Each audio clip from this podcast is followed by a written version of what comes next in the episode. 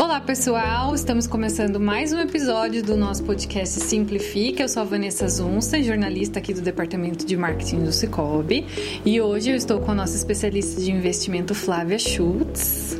Oi. E a gente vai falar um pouquinho sobre essa semana que a gente está na Global Money Week e a Flávia vai explicar um pouquinho dessa campanha pra gente hoje. Bom, a gente está na 11ª edição da Global Money Week. Ela é uma campanha global para engajamento de educação financeira.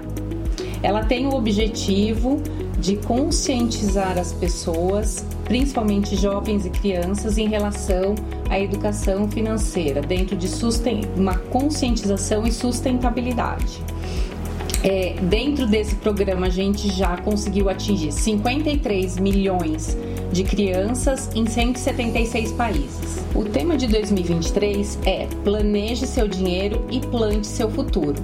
É uma campanha para conscientização e sustentabilidade do, de como a pessoa individualmente pode interferir, não só financeiramente, mas no meio ambiente e na sociedade.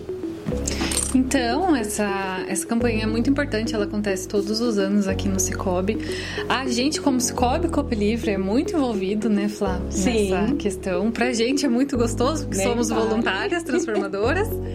Então, se vocês acompanharem as nossas redes sociais nessa semana, vão ser diversas ações. A gente já fez em Jumirim Sim. com crianças e adolescentes. A gente já fez aqui em Capivari com crianças também. E a gente vai estar tá registrando tudo nas redes sociais para vocês conseguirem acompanhar. Finalizando a semana, a gente solta também um compilado num vídeo bem bacana para que vocês vejam tudo que a gente fez essa semana e está sendo muito legal. Muito gratificante. Muito.